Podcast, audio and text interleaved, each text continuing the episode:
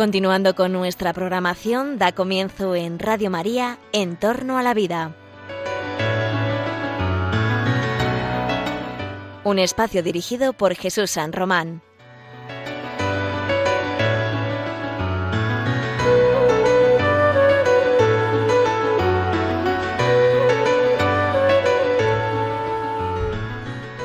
Buenos días, queridos oyentes de Radio María. Os saluda José Carlos Avellán en el programa En torno a la vida.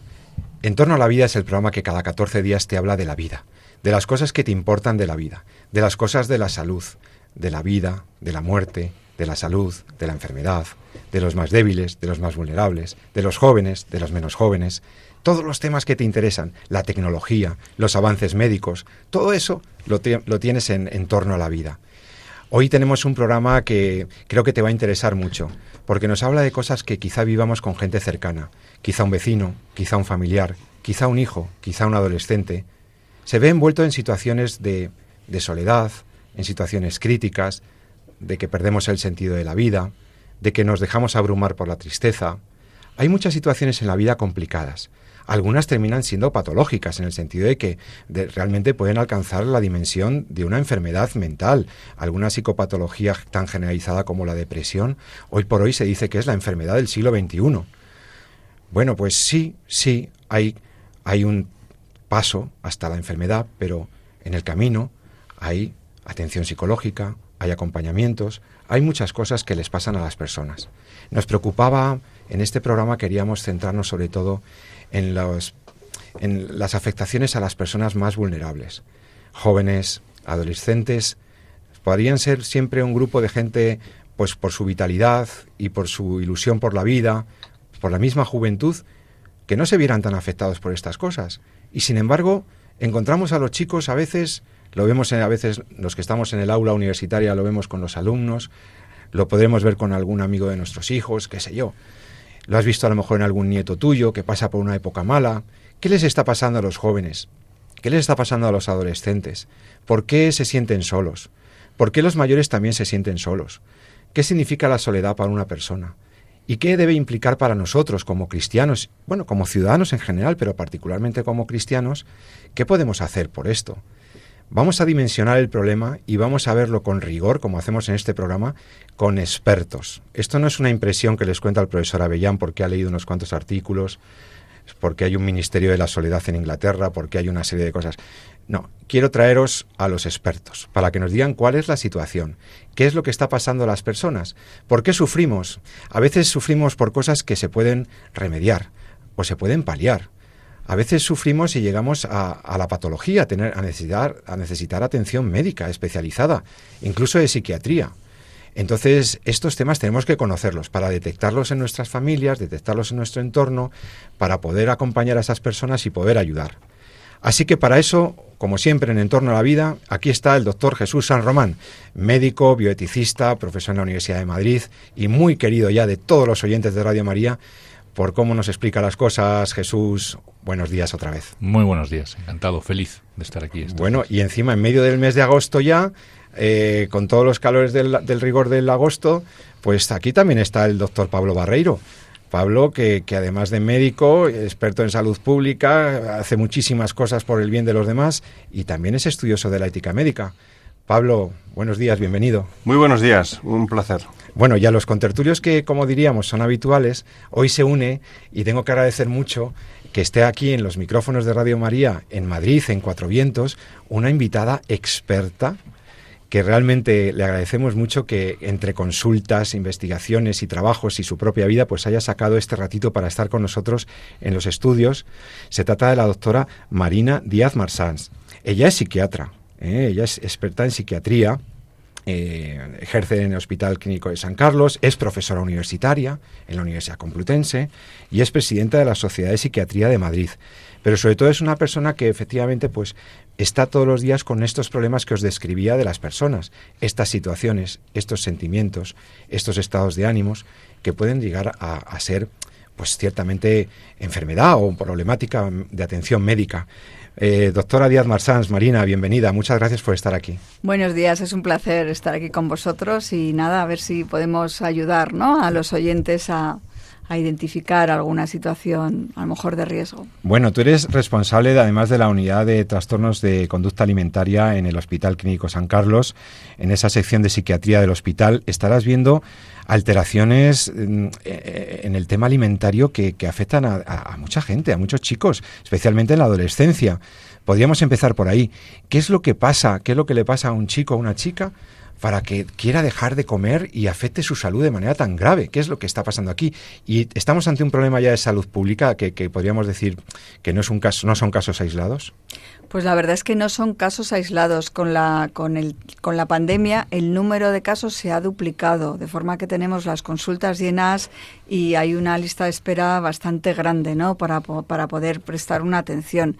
Eh, para que entendamos, un trastorno de conducta alimentaria no tiene que ver solo con comer y no tiene que ver solo con el peso. Es una forma de manejar el malestar. La sociedad te cuenta, ¿no? Que si eres delgado eres feliz y los jóvenes que tienen un malestar que puede venir de muchísimos sitios eh, utilizan el control de la ingesta para intentar paliar ese malestar, para intentar ser felices. Pero realmente eso no es lo que les pasa. Lo que les pasa puede venir pues de expectativas excesivas en torno a sí mismos, de expectativas excesivas en el entorno familiar, puede venir de antecedentes de acoso escolar, puede venir de, demasiado perfeccionismo, eh, puede venir de abusos sexuales. Es decir, cada paciente con un trastorno de conducta alimentaria es apasionante porque es diferente. Todos utilizan el mismo mecanismo, pero detrás eh, hay otras cosas, hay otros sufrimientos que es a lo que hay que llegar para que el trastorno pueda eh, curarse. Estamos hablando de gente que en principio está, teóricamente estaba sana y que con la llegada de cierta edad, esa crisis de, la adolescencia, eh, afectada por estos múltiples factores, a veces imagino que coincidentes, otras veces de un solo sentido, pero que llegan a cuestionarse su, aceptación de sí mismos, su aceptación del sentido de su vida, no se quieren, no se, y entonces se dañan. Se dañan con una conducta ciertamente peligrosa para la salud. Claro. eso, eso, es, eso es cierto, porque la consecuencia de no comer, ¿no? Pues tiene unas repercusiones orgánicas que pueden ser graves y les puede llevar incluso a situaciones de UBI o a situaciones de ingresos prolongados. Eh, mm, y lo, lo, importante de todo esto es acompañarles, ¿no? Acompañarles en un proceso que va a ser lento, que no va a ser fácil, en el que hay que tener paciencia y en el que la decisión de comer, más que por la repercusión orgánica, que evidentemente es fundamental, viene por el hecho de hacer otra cosa con, con su malestar. O sea, cuando tú decides que dejar de comer ya no es una opción, ¿eh? estás en otro momento de tu vida, has decidido hacer otra cosa y ese es el principio del cambio, principio del cambio que además va a repercutir evidentemente en la salud orgánica. Doctor Pablo Barreiro. Marina, eh, la, los trastornos alimentarios son, se ceban, por decir así, más en los adolescentes, ¿verdad? La adolescencia es siempre una época difícil, pero es más difícil la adolescencia ahora para nuestros chavales, eh, porque también se habla de otros trastornos, ¿no? Trastornos del ánimo, incluso, eh, bueno, adicciones, ¿verdad? Incluso también intentos de suicidio. ¿Es más complicada la vida para los adolescentes del siglo XXI que antes? Pues yo creo que es más complicada porque yo lo que veo en mi práctica clínica es que los adolescentes están muy solos, o sea, están solos y además están expuestos constantemente a unas redes sociales que les devuelven mundos que se supone que son felices, de gente que está en fiestas, que está delgada y que no parece que trabajen mucho, ¿no? Y nos encontramos con unos adolescentes que mm, en los que no hay familia, o sea, en los que eh, no comen juntos, no cenan juntos, los padres están demasiado volcados en una hiperproductividad eh, y, no saben ser. Son adolescentes que no saben ser y no saben, eh, bueno, necesitan compañía y buscan, mm, bueno, la compañía en, en, muchas veces, en, pues de forma mm, que no les eh, que no les llena no es, no saben establecer relaciones a largo plazo eh, son impulsivos eh, mm, no saben reflexionar tienen intolerancia a la frustración. Entonces yo creo que son jóvenes bueno pues que en los que la tolerancia al esfuerzo y a la frustración no se ha educado en los que las familias no les prestan toda la atención que debieran incluso cuando tienen un trastorno es habitual que les acompañen los abuelos y no los padres, ¿no? Lo cual ya dice mucho de, estas situaciones. Y en los que también se les presupone unas expectativas que muchas veces los ahogan y los bloquean, ¿no? Eh, aquí todo el mundo tiene que ser universitario, máster y, trabajar y ganar y tener desde el primer día muchas cosas. Y, eso no es fácil y además no da la felicidad. Eh, hay jóvenes que llegan a la consulta y se ponen a llorar porque en los sitios donde van a trabajar a las 12 de la noche cuando se van les dicen si se van a tomar la tarde libre. Cada una sociedad así en la que no hay espacio para el ser, a mí me parece una sociedad eh, que está haciendo que nuestros adolescentes mm, no entiendan no entiendan el sentido de la vida. Sea, apuntase el, factor familiar como hoy por hoy muy importante. Me parece, parece algo de, para destacar, ¿no? ¿Y ¿Te atreverías a dar tres pistas o tres consejos a todos los padres que nos están oyendo sobre, cómo prevenir pues eh, problemas mentales en sus hijos, cambiando algunos hábitos a lo mejor en casa? Pues mira, hay uno muy fácil, que comer es difícil en familia, pero a lo mejor cenar no. O sea, cenar en familia previene los trastornos mentales, porque cenar no es sentarte a comer, es comunicación. ¿eh? La, ingesta eh, permite la comunicación interpersonal. Eh, es típico, ¿no? El dicho familia que reza unida permanece unida, pero familia que cena unida previene la salud mental. Y si puede ser doctora sin la tele. O con la, tele, un poquito más bajita, estamos, Claro, estamos hablando de comunicarse sin la tele y sin los móviles encima de la mesa, ¿no? Porque, bueno, un día no sale nada, pero otro día alguien cuenta algo, tú también puedes expresar cómo te sientes o contarles que también has tenido un día malo en el trabajo, que vean que sus padres también son vulnerables, limitados, que todos tenemos nuestras dificultades y que no son ellos solos. Y de esa comunicación, pues sale la prevención, desde luego, para tener una buena salud mental. Así que es una cosa, yo creo, no difícil, pero claramente de replantearse. Doctor San Román. Sí, no, la verdad es que para los que tenemos familia numerosa es un reto todo esto que, nos acaba comentando. Pero, pero sí que es verdad, o por lo menos desde fuera, parece que existe un, un, enlace, un link muy claro entre la salud mental de, de, nuestros adolescentes y cómo está de estructurada o de protegida o de cuidada la familia. ¿no?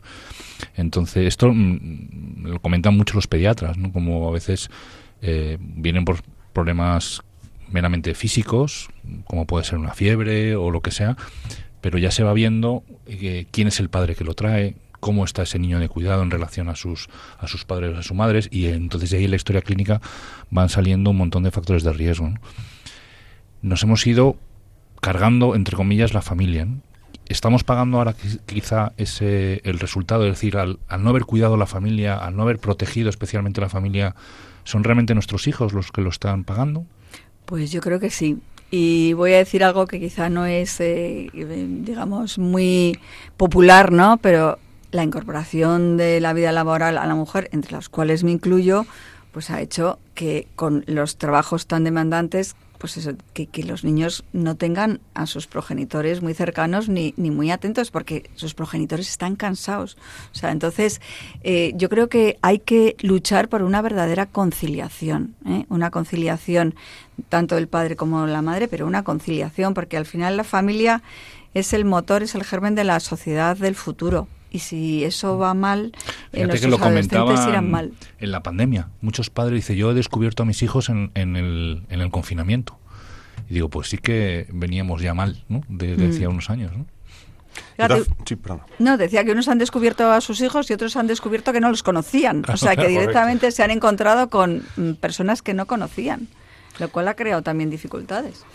De todas formas, eh, el problema de la salud mental es muy general. ¿no? Según datos de la OMS, eh, se calcula que hay unos 300 millones, el 4% de la población mundial, con, con, depresión, ¿no? Y que va a ser la primera causa de discapacidad de aquí a apenas a cinco años, ¿no? Que en España hay dos millones de personas con depresión, que es el 5% de la población mayor de 15 años, ¿no? Y esto parece que se ha agravado más con la pandemia, ¿no? ¿Podemos decir que la enfermedad mental es la nueva pandemia eh, después de la pandemia? Pues yo creo que sí. De hecho, mira, aquí estamos cuatro personas, uno de cada cuatro va a tener un trastorno mental. No quiero decir nada, no sé cuál tocará. Pepe, alguno ya lo tiene, ¿eh? que no lo ha reconocido, no lo han diagnosticado. Pero claro, eso es que, eh, como decías tú al principio, pues tu padre, tu hijo, tu compañero de trabajo, eh, tu conocido, ¿no? Pues puede tener un trastorno mental y los trastornos mentales no no hay que tener la imagen del trastorno mental de bueno del loco, ¿no? Típico, ¿no? Si no que la depresión depresión pues puede traer consecuencias laborales, familiares, personales muy graves y hay que saber identificarla y hay que sobre todo tratarlo eh, lo antes posible. Entonces sí podríamos decir que, puede ser la nueva pandemia. Por eso por, os comentaba esta nueva eh, sociedad en las que en la que da poco tiempo a ser, o sea, da poco tiempo a prestar atención a, uno mismo y también a los otros, ¿no? Que al final, eh, yo cuando digo a mis pacientes, cuando tengas 83 años, que es la vida media de la Comunidad de Madrid, ya sabéis que, eh, bueno, pues nos felicitaron a los médicos, ¿no? Por llevar a la población a 83. Bueno, cuando tengas 83 años y mires para atrás, ¿qué quieres ver? Y al final lo que yo creo que lo que vemos son vínculos, vínculos con personas. Y, eso que para muchas personas es perder el tiempo, los vínculos, el estar, el no hacer nada en compañía, es muy favorable para la salud mental. Y eso lo estamos perdiendo en esta sociedad. Y yo creo que por eso hay tanta ansiedad, tanto estrés, tanta sensación de no llegar, tanta sensación de fracaso y tanta eh, sensación de vulnerabilidad. Pero no estamos buscando quizá también una sociedad eh, ajena de conflictos y los conflictos forman parte de la vida, ¿no? Parece como que queremos que no tener ningún problema, que nada nos estrese, que nada nos hiera los sentimientos, estamos hiperprotegiendo a nuestros hijos. Hablabais de la falta de tolerancia a la frustración, que yo creo que es evidente, vamos, ahora mismo tenemos adolescentes a veces muy blanditos, ¿no? Entonces, eh, bueno, cómo hacer para recuperar también esa, esa no sé, visión de, de que es la, la vida no es fácil y que hay que lucharla. ¿no? La vida no es fácil, la vida es imperfecta, ¿no? Y la vida está llena de imperfecciones y, y, nuestros adolescentes no saben vivir en la falta, ¿no? O sea, siempre falta algo, ¿no? O sea, los que somos cristianos entendemos que esto en el otro mundo se completará, pero aquí siempre hay algo que falta. Y eso claro que hay que entenderlo. O sea, no existe la felicidad absoluta, hay que esforzarse, hay que ser responsable, hay, hay que tener días duros y hay otra cosa que no está de moda que es la fuerza de voluntad. o sea, a veces hay que forzar la voluntad para hacer cosas que cuestan trabajo. Yo siempre les digo a mis pacientes que si no hubiera que si yo no tuviera que ganar un sueldo no iría a trabajar los lunes. El problema es que si no trabajo los lunes no me van a dar el sueldo. Es decir, que hay que forzar la voluntad y parece que todo tiene que resultar fácil, que todo hay un montón de libros de autoayuda de cómo ser feliz y bueno, pues hay que entender que la felicidad no viene de la mano de, como tú decías, no tener ningún conflicto ningún, ni ningún problema, sino de aceptar la incompletud. Falta de tolerancia a la frustración y también falta de o dificultad para aceptar la, la, inseguridad que tiene en la propia vida. ¿no? Yo creo que esto la pandemia ha generado también un efecto muy negativo. Nos, ha, nos ha puesto, eh, es verdad, en una situación de vulnerabilidad, pero que, que, hay que ir asumiendo. ¿no? Y yo creo que tenemos además elementos suficientes como para asumir vacunas, etcétera, ¿no? y la, evidencia de que la, infección va siendo cada vez más leve. Y, y, sin embargo, se nos sigue transmitiendo, por lo menos desde los poderes eh, públicos, una sensación de inseguridad que creo que está calando bastante entre los jóvenes. Eh, creo que los jóvenes están están particularmente atemorizados y muchas veces son los ancianos los que están dando un ejemplo de, de pues de, valentía incluso eh, frente a la pandemia que, que quizá los, los, más jóvenes no, no damos. Eh, ¿De, ¿De, qué manera mm, esta sensación que se ha generado en la sociedad de, de, estar pues eh, en una situación de, vulnerabilidad pues puede ser también negativo para sobre todo para los jóvenes? Hombre, yo creo que ellos tienen que eh, entender la incertidumbre como parte de la vida, ¿no? Y, yo creo probablemente nuestros mayores que han vivido otras situaciones, ¿no? En los que han tenido que ser más resilientes, así lo han entendido. Eh, nuestros jóvenes es la llamada generación de cristal, ¿no? Es como que todo les afecta. Entonces, no saben lidiar con la incertidumbre, ¿no? Y la incertidumbre al final forma parte de la vida. Y, bueno, pues eso hay que explicárselo, pero en esta sociedad en las que, bueno, pues ya digo, en la que no hay un esfuerzo porque pueden pasar de curso, en la que también se encuentran inseguros hacia los mensajes de la ideología de género, porque también eso está creando muchísima confusión en los adolescentes, en los que muchas veces las expectativas son altas y se supone que nadie fracasa, pues al final mm, el añadir eh, incertidumbre a toda esta base social pues el resultado son los trastornos mentales. Estamos hablando en Entorno a la Vida con el doctor Jesús San Román, con el, doctor, Pablo Barreiro y con la doctora Díaz Marsans. Estás escuchando el programa Entorno a la Vida, al que puedes dirigirte si quieres hacernos preguntas, comentarios, eh, también alguna felicitación o reproche. ¿eh? Se, lee todo. Eh, escribiéndonos un correo electrónico a radiomaria.es. El correo electrónico del programa al que nos puedes escribir es en torno a la vida, todo junto, arroba radiomaria.es. La doctora Díaz Marsans, psiquiatra, nuestra experta invitada de hoy, está introduciendo el, yo creo que está dando las claves y las pautas para entender lo que está pasando con nuestros jóvenes, adolescentes, etcétera. Y ella hablaba, ha, ha dejado caer también el tema de las adicciones. ¿Estáis viendo nuevas adicciones entre los jóvenes? Los videojuegos, las, las plataformas, redes sociales, pornografía. Eh, ¿Cuáles son las que vais más en la clínica? Bueno, pues vemos eh, la adicción a la pornografía eh, empieza a ser un hecho. O sea, hay muchos jóvenes desde muy temprana edad, 13, 14, ¿no? Que, que empiezan a, a, tener ese, ese problema. También la adicción a, al móvil, ¿no? Es decir, es verdad que no podemos eh, quitarles el móvil porque se relacionan por ahí. Y entonces, si les quitamos el móvil, no hay relación interpersonal. Pero un buen uso, el entender que ellos, el lóbulo frontal, que es el lóbulo que controla nuestra conducta, no está todavía desarrollado en los adolescentes, no termina de madurar hasta los 23 años, con lo cual ellos tienen más capacidad de, de adicción por esa falta de control eh, el explicarles, bueno, pues que no todo es tan rápido como en el móvil, ¿no? Fomentar la lectura. Bueno, pues todo, todo eso eh, está haciendo, sobre todo, la adición a la pornografía, la adición a las nuevas tecnologías, la adición a los videojuegos, ¿no? Donde también es una forma en que cuando uno eh, no tiene relaciones interpersonales, puedes entrar en un mundo en el que aparentemente estás acompañado, aunque luego te, te sientas solo. Y luego, bueno, pues os diría también, no adicción, pero hay una cierta promiscuidad sexual porque los jóvenes no entienden de establecer relaciones interpersonales. No entienden el proceso de conocer a alguien para establecer una relación y eso también les crea mucho vacío. Es una nueva adicción, diría yo. ¿No crees que eso está relacionado, bueno, por supuesto, con, con, con lo que habéis dicho, ¿no? De, su propia maduración, eh, las dificultades que puede haber en el entorno actual, eh, para las relaciones interpersonales, el impacto de la pandemia. No olvidemos que hay gente dañada por la pandemia psicológicamente.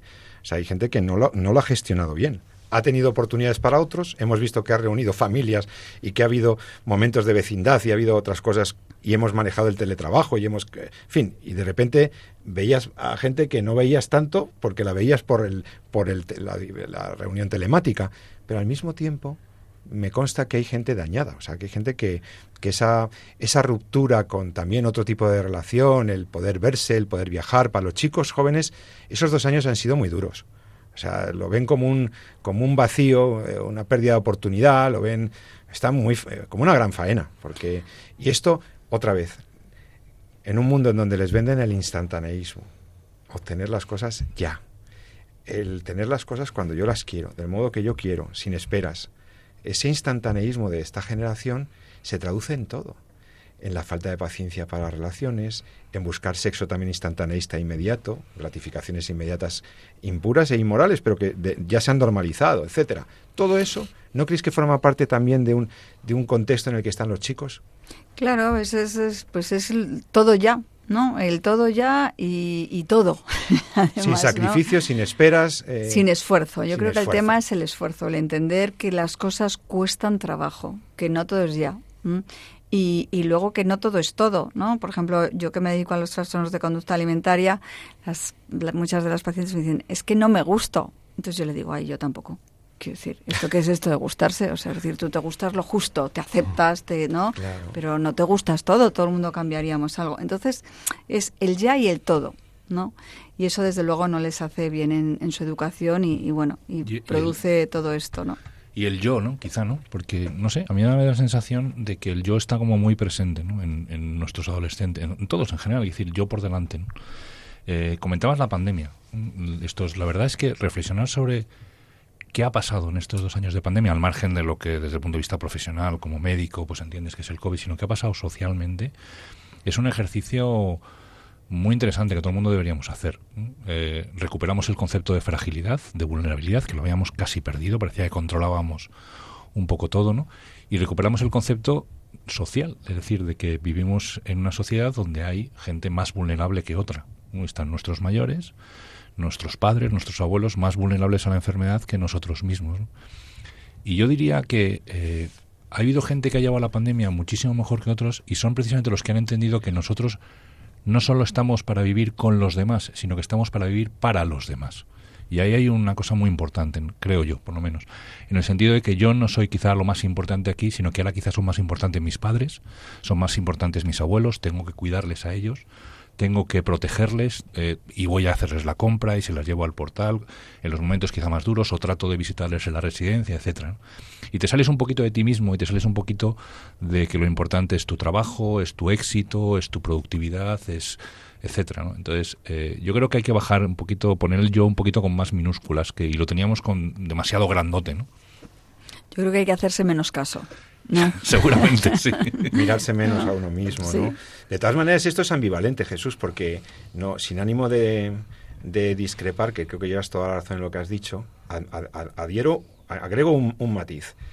Eh, yo tenía la esperanza de que la, la pandemia, la sensación y la recuperación de la conciencia de la vulnerabilidad, de la fragilidad, eh, de que los técnicos y los médicos lo pueden todo, de que yo no puedo con todo, que un virus puede entrar en mi casa y se lleva por delante a mis abuelos y de repente eh, no sé qué ha pasado aquí, que eso eh, nos sacaría de nosotros mismos un poco, nos, daría, nos, haría pensar precisamente en nuestra limitación. Creo que a muchas personas sí les ha ayudado en este sentido, sin duda.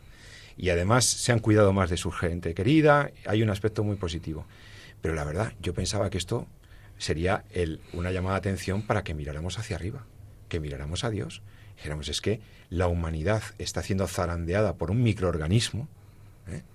que, estamos intentando pararlo con vacunas y que se ve impotente el mundo para parar una mortandad tremenda que todavía nos, nos, falta por evaluar todavía las, las, secuelas psicológicas de salud pública, que, que, las variaciones, todo lo que sabemos. Y yo pensaba, pues esto a la gente le hará pensar en Dios dirán, oye, estamos, somos muy pequeñitos, somos muy pequeñitos, somos muy frágiles, necesitamos a Dios, tenemos que darnos cuenta de que somos criaturas frágiles, finitas, temporales, que, vamos a morir, que nos podemos morir mañana por un microorganismo, y eso debería, yo pienso, esto será un aldabonazo, una llamada de atención para la gente, ¿no? Volverán a orar, volverán a rezar y volverán a decir, oye, tú estás ahí y yo aquí pequeñito, ¿no? Pero, pero no siempre, no, está, no siempre. Una vez superado eso, a la vez nos felicitamos por el éxito de la tecnología y nos, y nos damos un autobombo por el éxito de las vacunas y volvemos a pensar que somos el power tecnológico y que somos, ¿eh? Eh, o sea, prometeicos siempre, ¿no? Es decir, ah, el pecado del hombre es es no reconocerse eso, Esa soberbia, de, soberbia prometeica, ¿no? De, ah, ¿No os parece que algo, algo de razón llevo en lo que digo? Que hubiera sido esperanzador pensar, y seguramente mucha gente le ha acercado a Dios en la fragilidad, ¿no? decir, no puedo con esto. La situación de crisis ha sido la que ha sido, ¿no? Y lo que marca la diferencia es cómo la enfocamos, ¿no? La podemos enfocar mirando a nosotros mismos, mirándonos al ombligo, ¿no? Eh, protegiéndonos con miedo, ¿eh? Y, o, efectivamente, como habéis estado comentando, mirando a los demás, ¿no? lo, que los demás necesitan, eh, en qué medida yo puedo ayudar a los demás, eh, entre otras cosas, protegiéndoles de la enfermedad, pero, pero no por mí, sino por ellos. Y efectivamente también con esa visión sobrenatural de decir, eh, bueno, pues nuestro destino en el fondo no está en manos de un virus, ni siquiera, por supuesto, está en manos de los médicos, sino que está en manos de Dios. Fíjate que hablando de ayudar a los demás, abrirse a los demás y, y anunciar esta verdad, tenemos la suerte de que la doctora Marina eh, nos ha comentado que ella recién, recientemente ha estado intentando dar de su tiempo en un proyecto precioso de misiones médicas en Uganda, en África. Esta doctora reputadísima se ha ido a Uganda a hacer cosas muy interesantes, a ayudar a la gente y a hablarles del bien y de las cosas buenas. Mm, doctora, nos gustaría que nos contaras esta experiencia, pero que lo hagas después de que paremos un par de minutitos, que vamos a hacer un descanso para escuchar una música que nos trae el doctor Barreiro. El doctor Barreiro tiene mucho gusto musical. Y hoy trae algo nos hacía falta, nos, hacía, falta. que el doctor Barreiro nos revolviera los clásicos. ¿Qué, vamos a poner los próximos tres minutos, Me ha sido muy fácil, porque eh, en estas últimas semanas he estado representando en el Teatro Real de Madrid la ópera de Verdi, Nabucco, eh, una ópera excepcional. Fue la, primera gran ópera de Verdi con la que ya cobró pues gran fama mundial, ¿no? Eh, bueno, os traigo eh, quizá el, momento cumbre ¿no? en, esta, en esta ópera, que es el famoso coro de los esclavos. es el canto añorando a Jerusalén que, hacen los, los, esclavos hebreos después de ser deportados por Nabucodonosor a Babilonia. ¿no? Lo traigo también por la belleza. Es una versión excepcional, por cierto, del coro titular del, Teatro Real, que, que, mm, tiene ya también fama mundial. Eh, y lo traigo también porque me parece que es un canto que también nosotros entonamos aquí de vez en cuando, ¿no? Una cierta añoranza porque las cosas eh, puedan ser de otra manera también y que nuestros nabucos que nos, que nos gobiernan hagan las cosas un poco mejor, ¿no? Pues aquí va, el, el va pensiero Sulali Dorate, vuela pensamiento con alas doradas eh, de la ópera Nabucco de Verdi. Fíjate, cuando me dijiste que vamos a poner los coros de Nabucco, yo que soy cero eh, aficionado a la ópera, digo, voy a ver esto de qué va, ¿no? Y entonces qué bien, a colación viene, porque creo que Nabucco, Verdi la escribió en un momento muy difícil de su vida, cuando había decidido prácticamente no volver a componer por la muerte de su mujer y de, y de sus hijos, ¿no? Y allí, pues saca fuerza de voluntad y escribe Nabucco, fíjate. Bueno, pues hay belleza y creación y ahora enseguida hablamos de las misiones de nuestra doctora en, en, África y qué aventuras ha tenido allí, os las contamos enseguida a la vuelta de esta, de este, de esta música en Entorno a la Vida. Hasta ahora mismo.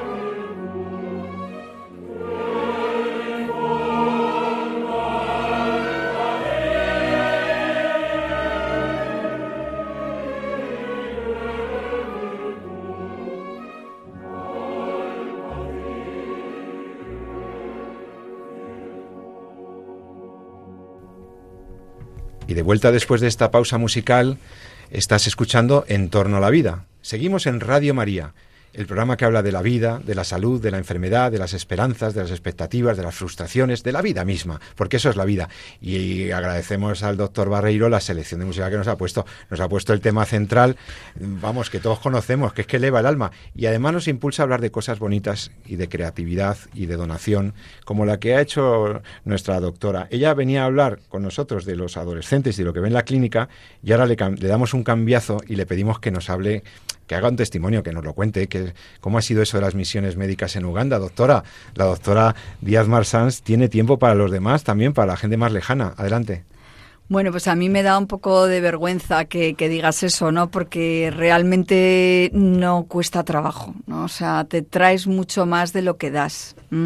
Entonces, cuando te dicen, ah, pues qué, qué generosa, ¿no? Yo la verdad es que no me siento generosa, me siento afortunada por haber podido ir por haber ido además en el contexto de las misiones médicas Everest, que llevábamos un sacerdote con nosotros y en el que todos los días celebrábamos misa antes de ponernos a trabajar de 9 de la mañana hasta que caía el sol y donde hemos visto eh, la fe de esas personas en Dios y, y, también en el hombre, ¿no? O sea, eh, eh, a mí me ha impactado esas misas en las que las personas que venían a vernos y que dormían la noche anterior tiradas en el suelo para ver a los médicos que venían de España, eh, echaban en el cestillo mm, lo que no tenían. No, a mí eso me ha impactado. Y luego, pues ya digo, aparte de su fe, eh, bueno, el que confiaran que unas personas que venían de, de muy lejos podían ayudarles y prestarles unos minutos de atención en un sistema sanitario, como podéis entender, muy precario, ¿no? Y con unas vidas, pues, muy castigadas, ¿no? Y ubícanos, estabais, o sea, montasteis un dispensario, una atención a los que y, la gente de vuestros contactos locales os avisaron de que iban a venir los médicos y atendíais de todo. Claro, imagino que, que todo lo que viniera, porque ¿dónde estabais exactamente? Bueno, estábamos en, el, en un hospital que lleva eh, eh, Sister Kiara en Cahuengue. Y, y, que es también eh, mm, potenciado por África Directo y, bueno, en ese recinto del hospital en el que existe un médico, mm, pues íbamos eh, eh, 11 médicos y otras cinco personas más de, intendencia y donde nos pusimos, se anunció por la radio que, llegábamos y nos pusimos a, pasar consulta a todo lo que llegaba. Yo sé de confesar que de nuevo he hecho de médico general, cosa que no me acordaba, ¿no? Pero bueno, algo en la neurona queda ahí escondido que, que te permite, ¿no? De nuevo auscultar y y tratar pues diferentes patologías que allí llegaban. Y luego los cirujanos, que iba también un otorrino, eh, un traumatólogo, un urólogo, un anestesista y una ginecóloga pues también han hecho intervenciones quirúrgicas en un contexto de un quirófano pues sin monitorización y bueno pues con los medios que teníamos pero bueno hemos podido yo creo eh, aportar un, un poquito en donde hay mucho que hacer, pero al menos ha habido personas, yo creo que, que les hemos podido cambiar un poco, al menos su vida o su salud. Bueno, para que luego se diga de la obra de la Iglesia, porque eso es Iglesia, yéndose a los sitios donde hace falta. Es que hay que reivindicar que la ONG más importante del mundo y que la, la, acción de las personas de, de, Iglesia es que hay que darla a conocer, porque luego son, son muy humildes, no lo cuentan, pero hay que decirlo para que se sepa y lo sepa el mundo. Y son católicos los que hacen esto, y son médicos católicos que van allí, que tienen ganas de ayudar. ¿No, doctores? Sí, desde luego, es eh, una, una labor de la Iglesia por todo el mundo, ¿no? Y, y, ahí donde vamos, pues vamos efectivamente eh, pues llevando también eh, pues el amor de Cristo, ¿no? Que como muy bien ha, dicho Marina, que es lo que alimenta, ¿no? Desde la misa, ¿no? De la primera hora de la mañana, ¿no? Yo, le preguntaría a la doctora, eh, desde el punto de vista profesional, ¿no? Si la adversidad eh, nos hace más fuertes o, más débiles, ¿no? El, vivir en esos entornos tan tan hostiles como viven a lo mejor en Uganda, a diferencia de lo que tenemos en España, ¿cómo, es la gente, eh, cómo son las personas allí desde el punto de vista psicológico? Allí hay menos problemas de salud mental que en Europa, a lo mejor. Pues bueno, de 840 pacientes que vimos en una semana, vimos tres con trastorno mental. También entiendo que los esquizofrenias, trastorno bipolar, que son condicionamiento, patologías con un condicionamiento genético importante, ni llegan ¿no? a, a pedir atención. Yo creo que son los grandes olvidades. Y la neurosis no existe. Allí uno no se ocupa del ego, se ocupa de sobrevivir. ¿no? y, bueno, claro, pues hay muchas patologías que aquí no, allí no tienen cabida. Eh, es verdad que, que, con una vida difícil, con muchos dolores, muchas personas, pues a lo mejor podías pensar que algo era somatizado, ¿no? Pero es verdad que tienen unas condiciones duras. Yo les vi resilientes, les vi gente digna, ¿no? Con muchísima resiliencia. No puedo decir felices porque la, la pobreza era extrema, pero sí con mucha dignidad y con mucha capacidad eh, de aguante. La mortalidad infantil era tremenda, ¿no? Las mujeres tenían 10, 11, 12 embarazos con, con un elevado porcentaje de mortalidad infantil con, bueno, pues eh, al final muchas se quejaban de dolores de espalda. ¿Qué me puedes decir de alguien que se dedica a acabar y además si tiene 11 hijos se lleva a cada hijo dos años en su espalda, pues qué menos que le duele la espalda, ¿no? Pero bueno, seguían haciendo, yo creo que sobre todo les hace más resilientes esa pobreza, cosa que somos poco resilientes en nuestro, en nuestro primer mundo. Y luego había un, un tema común que me llamó la atención. Había un paciente con una enfermedad neurológica degenerativa que se cortaba para eh, no sentir el dolor ¿no? de su neurogeneración, como hacen nuestros adolescentes. Se autolesionaba. Se autolesionaba. Para no, sentir el dolor interior se hacía, se infligía un daño físico. Efectivamente, que esto es en nuestra sociedad ahora es muy frecuente. Y entonces en, en, nuestra sociedad es para no sentir el dolor emocional y allí es para no sentir el dolor físico, con lo cual pues encontré esa conexión, ¿no? De donde el dolor, ¿no? Al final eh, se despeja con otro dolor, ¿no? Cosa que es, tremenda, pero es real. Y bueno, a mí me gustó su amabilidad, su dignidad, eh, su fe, eh, y, bueno, su atención también en, la Eucaristía, mm, no sé, su capacidad de cuidar a los mayores, su capacidad de, prestar atención a los hijos, ¿no? Hay mayor sentido familiar allí todavía, ¿no? En la familia se refugian. sí primero, pues bueno, los hijos son un, bien, ¿no? Siempre. Y luego los ancianos se cuidan. Mm, a ver, es verdad que los hijos a lo mejor no se pueden cuidar como nosotros entendemos aquí que es el cuidado, pero bueno, mm, allí hay familias más grandes y desde luego cuidado de los ancianos, ¿no? Traían a sus ancianos, eh, a, bueno, pues a que les viéramos, ¿no? Y a que les pudiéramos atender. Y bueno, y los niños felices y para que os hagáis una idea, también fuimos a un colegio en el que había una sala de discapacitados y niños normales, lo que se suponía que era un boarding católico eh, privado. Eh, ¿no? Que dices, bueno, pues era un sitio de muchísimo nivel. Bueno, pues en un colegio de 500 niños no había un balón de fútbol. Ah, qué lástima. Lo cual dices, Dios mío, aquí eh, todo desperdiciamos un montón de cosas, ¿no? Y allí esos niños no tenían un balón de fútbol, ¿no? Eh, bueno, dentro de esa precariedad de, eh, y de esa educación, de ese saber estar, la verdad es que sí que te, te, no sé, te increpa un poco, ¿no? es lo que te iba a preguntar, doctora. Doctora Díaz Marsans, tantas experiencias humanas fuertes en la clínica, viendo eh, la psique de las personas, pero también toda su integridad y su, su fondo. Con tanta experiencia, eh, ¿qué te has llevado de Uganda? ¿Qué es, lo que ¿Qué es lo que te llevas tú como persona? Y, por, y si nos recomiendas que hagamos misiones o que hagamos cosas de estas. Hombre, yo se lo recomiendo a todo el mundo. El salir mm. de uno mismo y ver otra realidad, mm, lo único que, vamos, a una de las cosas principales a las que te llevas a dar gracias, ¿no? Gracias por haber nacido en España, gracias por lo que tengo cada día, gracias por el atasco y gracias por la cola de la seguridad social, porque es que tenemos seguridad social.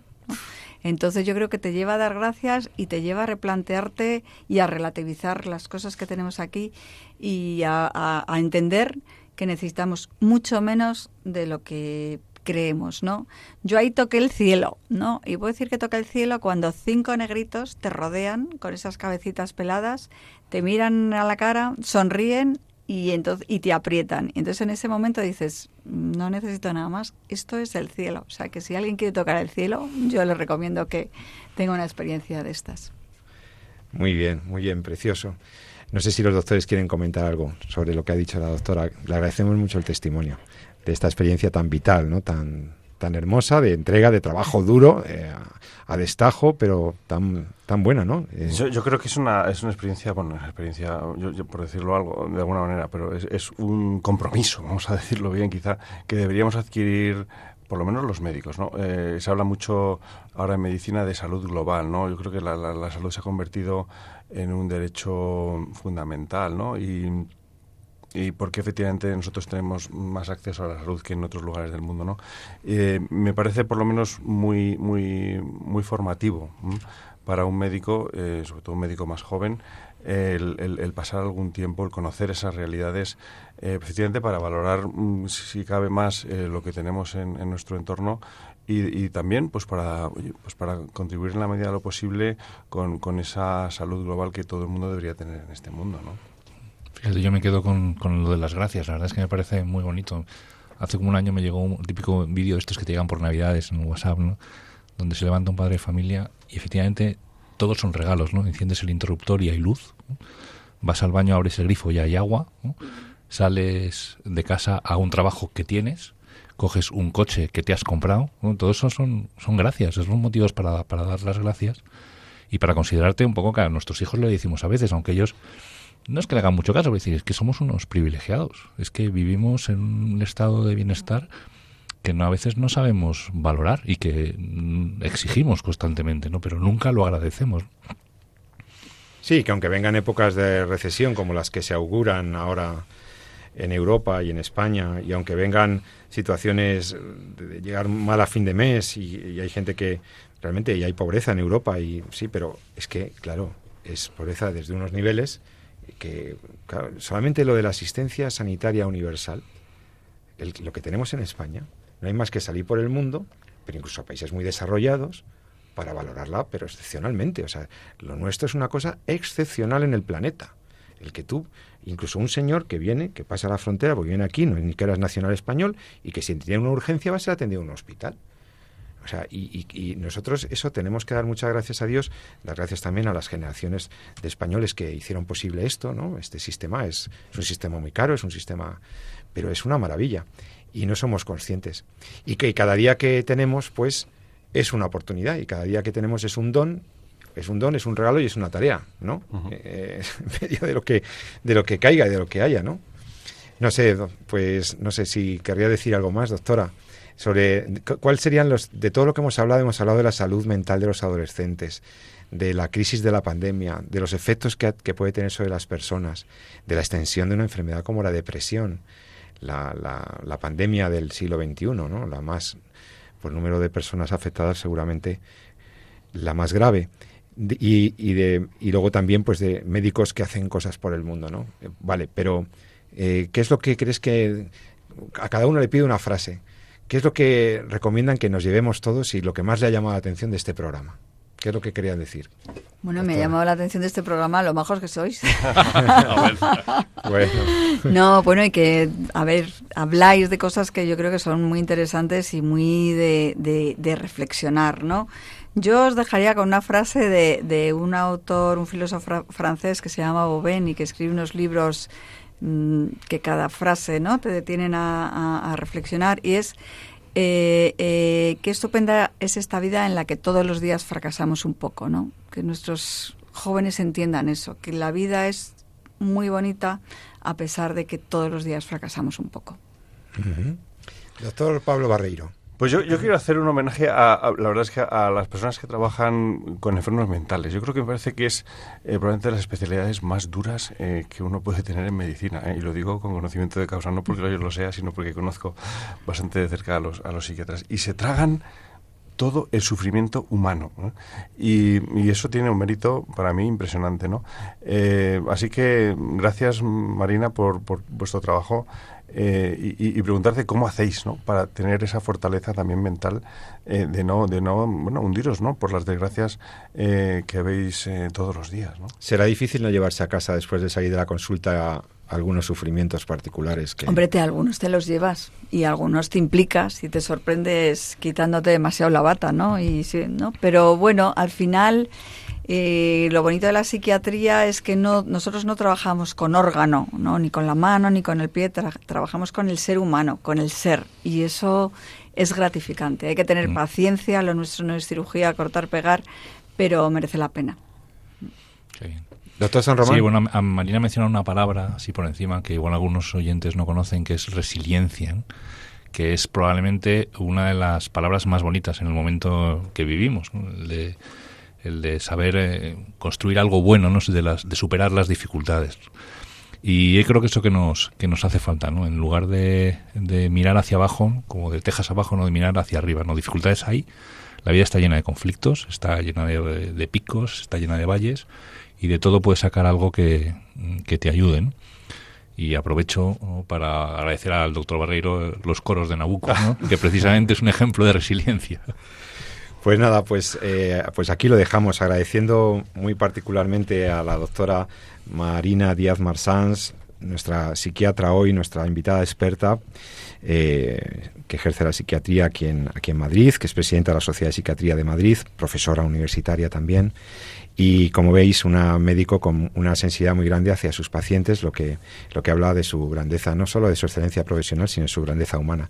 Mm, Marina, doctora Díaz Marsal, muchas gracias por estar en Entorno a la Vida. Esperamos tenerte en alguna otra ocasión. Ha sido un placer, muchísimas gracias a vosotros. Y como siempre a mis compañeros y amigos, el doctor Jesús San Román y el doctor Pablo Barreiro, les deseo que tengan una buena tarde, que, vamos fuertes con el Ferragosto, vamos a seguir con resiliencia los calores, los que se queden en Madrid, los que puedan escaparse. Bueno, es fácil ser resiliente en vacaciones. ¿eh? Sí, es más fácil, es más fácil.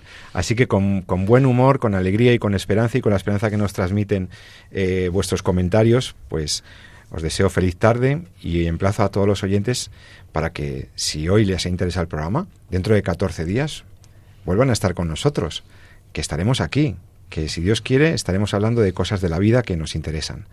Así que hasta muy pronto y recuerda lo que siempre te recomiendo. Ama la vida y defiéndela. Te habló José Carlos Avellán. Hasta pronto.